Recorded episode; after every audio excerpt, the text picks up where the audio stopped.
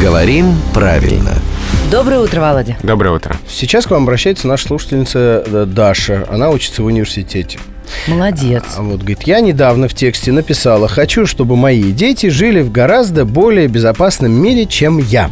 И меня поправили, сказав, что гораздо более плюс прилагательное использовать нельзя. Я не согласна, ведь сказать гораздо безопаснее и более безопасным можно. Здесь я просто от себя, да, сразу ремарку, потому что я вижу в ваших глазах некую тень понимания этой истории.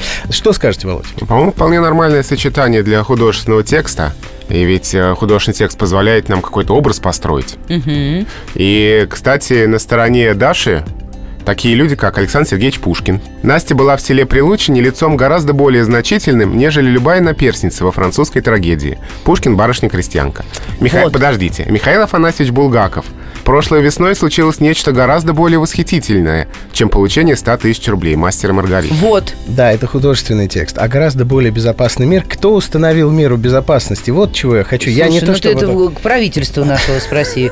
Нет, Меры это- безопасности. Тогда уж к мировому закулисью я обращаюсь. Кто установил, где мир безопасный, а где... Тогда бы я уж сказал в совершенно безопасном мире, в абсолютно безопасном мире, но не гораздо более. Но что это очень условно. В общем, меня не убедили, а Дашу отстояли. Уже хорошо.